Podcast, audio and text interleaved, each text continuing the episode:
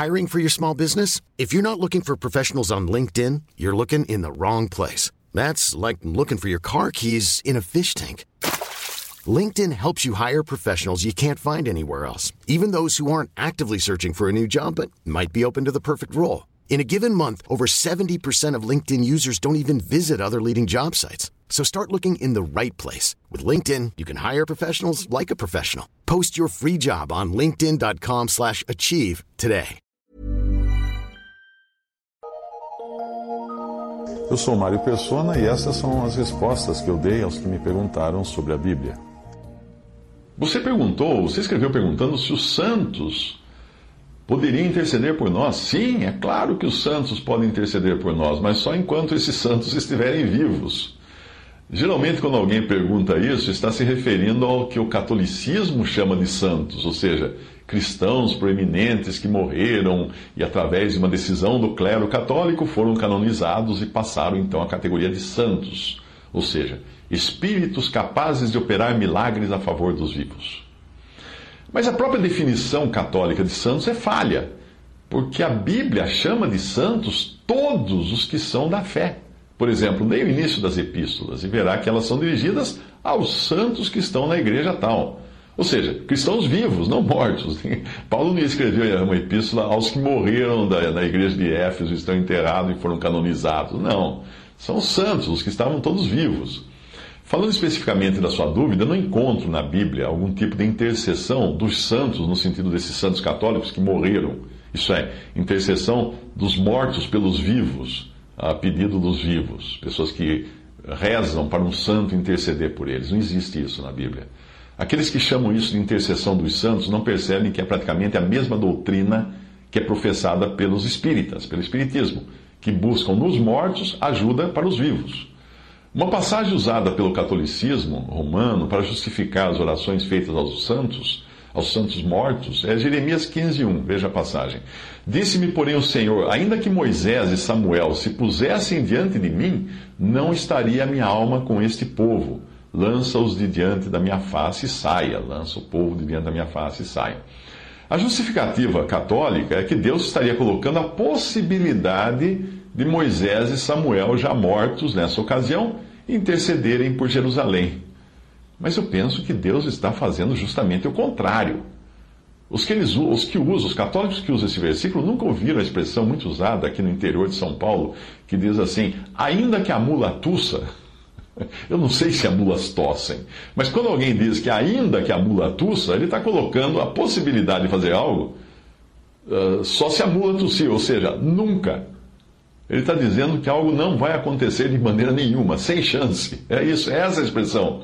Essa expressão lá do livro também, da, do versículo de, de, de Jeremias 15, 1. Sem chance. Ainda que estiver Moisés e Samuel, sem chance. Deus está falando isso. É isso, é essa. Uma passagem semelhante é usada pelos pentecostais para justificar a ideia de que Paulo seria capaz de falar a língua dos anjos. Eles acabam usando não no raciocínio católico, só que para outro assunto. E eles não percebem que mesmo os anjos falavam língua dos anjos, quando falavam língua não de anjos, mas língua de, de, de gente, de pessoas, de seres humanos, quando eles comunicavam com seres humanos. Eles não falavam língua dos anjos. 1 Coríntios 13, 1. Ainda que eu falasse as línguas dos anjos, as línguas dos homens e dos anjos, Paulo está falando, e não tivesse amor, seria como um metal que soa ou sino que, que tine.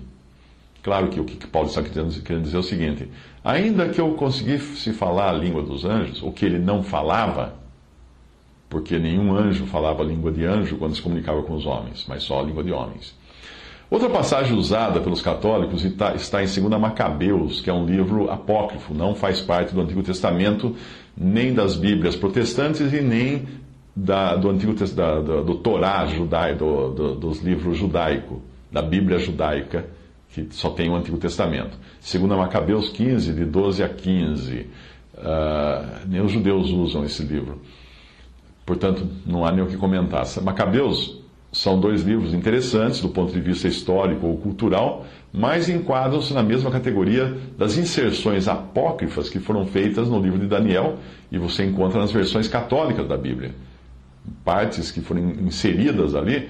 E agora veja se, Veja se você consegue acreditar nessa passagem apócrifa de Daniel que está na Bíblia católica. Porque essa passagem daria um bom tema para o próximo filme do Indiana Jones, alguma coisa do tipo Em Busca do Esqueleto do Dragão. Veja, veja a passagem, Daniel 14, 23 a 27. Você não vai encontrar isso nas, na versão de João Ferreira de Almeida, só nas traduções católicas. Havia um grande dragão adorado pelos babilônios. O rei disse a Daniel: Não vás me dizer agora que este não seja um Deus vivo, pois então adore-o também, Daniel. Adore-o também. Daniel respondeu: Só adoro o Senhor meu Deus, porque ele é o Deus vivo. Eh, se tu, ó rei, me deres licença, eu mato esse dragão sem espada e sem porrete. Pois dou licença, respondeu o rei. Daniel pegou piche, sebo e crinas de cavalo, cozinhou tudo, eh, fez com aquilo uns bolos que jogou na boca do dragão. O dragão engoliu tudo aquilo e se arrebentou. Daniel disse então: Assim podeis ver o que estáveis cultuando. Mas nem nos filmes de, de Harry Potter ou coisas assim a gente vê alguém destruir o dragão com, com essas, essas bolas. Uh, outra, outra passagem usada para tentar comprovar a intercessão dos santos na Igreja Católica é a do rico e Lázaro, em Lucas 16, 19 a 31. Ali o rico, que está sofrendo no Hades, intercede junto a Abraão para que envie Lázaro para avisar seus irmãos que ainda estão vivos antes que morram e sejam, seja mandado, sejam mandados para o sofrimento do Hades. Existe um problema com a tentativa de justificar a intercessão dos santos, e esse problema é que de santo, o rico não tinha nada. E, obviamente, a sua intercessão não é atendida. Claro que não. Muito pelo contrário, Lucas 16, 31 diz: Porém, Abraão lhe disse: se, se não ouvem a Moisés e aos profetas, tampouco acreditarão, ainda que algum dos mortos ressuscite. Ou seja, a intercessão do rico de nada valeu. Outra passagem utilizada é Apocalipse 5,8. E havendo tomado o livro, os quatro animais, os vinte e quatro anciãos, prostraram-se diante do cordeiro, tendo todos eles harpas e salvas de ouro cheias de incenso, que são as orações dos santos. Mas tudo indica que essas orações dos santos sejam os clamores dos, pró dos próprios mártires que serão mortos na grande tribulação como parece ser também o caso em Apocalipse 6. Apocalipse 6, de 9 a 10. E havendo aberto o quinto selo, vi debaixo do altar as almas dos que foram mortos por amor da palavra de Deus e por amor do testemunho que deram, e clamavam com grande voz, dizendo: Até quando, ó verdadeiro e santo dominador, não julgas e vingas o nosso sangue dos que habitam sobre a terra? Isso só mostra que, mesmo nas esferas celestiais, existe comunicação. Não está ninguém dormindo lá. E essa comunicação muitas vezes envolve os acontecimentos na terra, como também nós vemos nos primeiros capítulos do livro de Jó, quando os anjos se apresentam diante de Deus, mas aí são comunicações internas, por assim dizer, restritas à esfera celestial e não fazendo uma ponte entre a terra e o céu. Neste caso de Apocalipse, não se trata das orações dos santos que ainda eh, estariam no mundo, e aí sendo intermediadas então essas orações pelos santos que já teriam morrido, mas simplesmente do clamor por vingança daqueles que estarão na presença de Deus, que teriam, terão sido martirizados durante a grande tribulação. Ou seja, eles próprios estão falando, não tem ninguém orando lá na terra para eles intercederem pelos que estão orando na terra. Resumindo, se a pergunta for o que, os que estão na presença de Deus podem se dirigir a Deus para pedir algo? Sim. Evidentemente, esses exemplos mostram isso, mostram isto. Mas se a pergunta for: posso orar aos que estão na presença de Deus para que intercedam por mim diante de Deus? Aí a resposta é não, porque não existe qualquer indicação disso na palavra de Deus. Além do mais, quem precisa ir a um intermediário quando o próprio Senhor, o Filho eterno de Deus, nos franqueou acesso total e irrestrito ao Pai por intermédio dele. Se o presidente do país disser a você que você pode ligar para ele a qualquer hora do dia ou da noite, por que você vai ligar para um office boy do Palácio do Planalto? Você só faria isso se não acreditasse na palavra do presidente, não é? Mateus 11, 28. Vinde a mim todos os que estáis cansados e, oprimidos, e eu vos aliviarei. Vinde a mim, o Senhor Jesus convida. João 14, 13. E tudo quando, quanto pedirdes em meu nome, eu o farei, para que o Pai seja glorificado no Filho. João 15,16: Não me escolhestes vós a mim, mas eu vos escolhi a vós e vos nomeei para que vades e deis frutos, e o vosso fruto permaneça, a fim de que tudo quanto em meu nome pedirdes ao Pai, ele vô-lo conceda. 1 Timóteo 2,5, porque há um só Deus e um só mediador, um só intermediário entre Deus e os homens, Jesus Cristo homem. Já que já, a intercessão de santos vivos por outros santos vivos, ou mesmo por incrédulos vivos, aí sim é algo que existe. Pessoas que creem no Senhor Jesus, estão vivas nesta terra, sim, podem interceder por outras pessoas que estão vivas, sejam crentes ou incrédulas. Podemos interceder. Mas não adianta interceder por uma que já morreu. No lugar que a árvore cair, aí a árvore fica. Se ele morreu na incredulidade, está tá perdido. Se ele morreu salvo, ele não precisa de intercessão nenhuma, porque está com Cristo. A Bíblia está cheia de exemplos de intercessão de, de santos por pessoas vivas, santos vivos por pessoas vivas. Nós também vemos exemplos de cristãos pedindo que outros intercedam por eles diante do Pai. 2 Tessalonicenses 3:1 No demais, irmãos, rogai por nós, Paulo está escrevendo, para que a palavra do Senhor tenha livre, livre curso e seja glorificada, como também o é entre vós.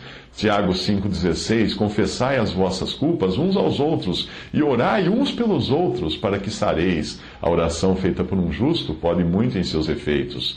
Atos 12,5: Pedro, pois, era guardado na prisão, mas a igreja fazia contínua oração por ele a Deus. Nós devemos, portanto, interceder a Deus pelos vivos, mas jamais pelos mortos. Os que morreram na fé estão 100% salvos e não necessitam de orações.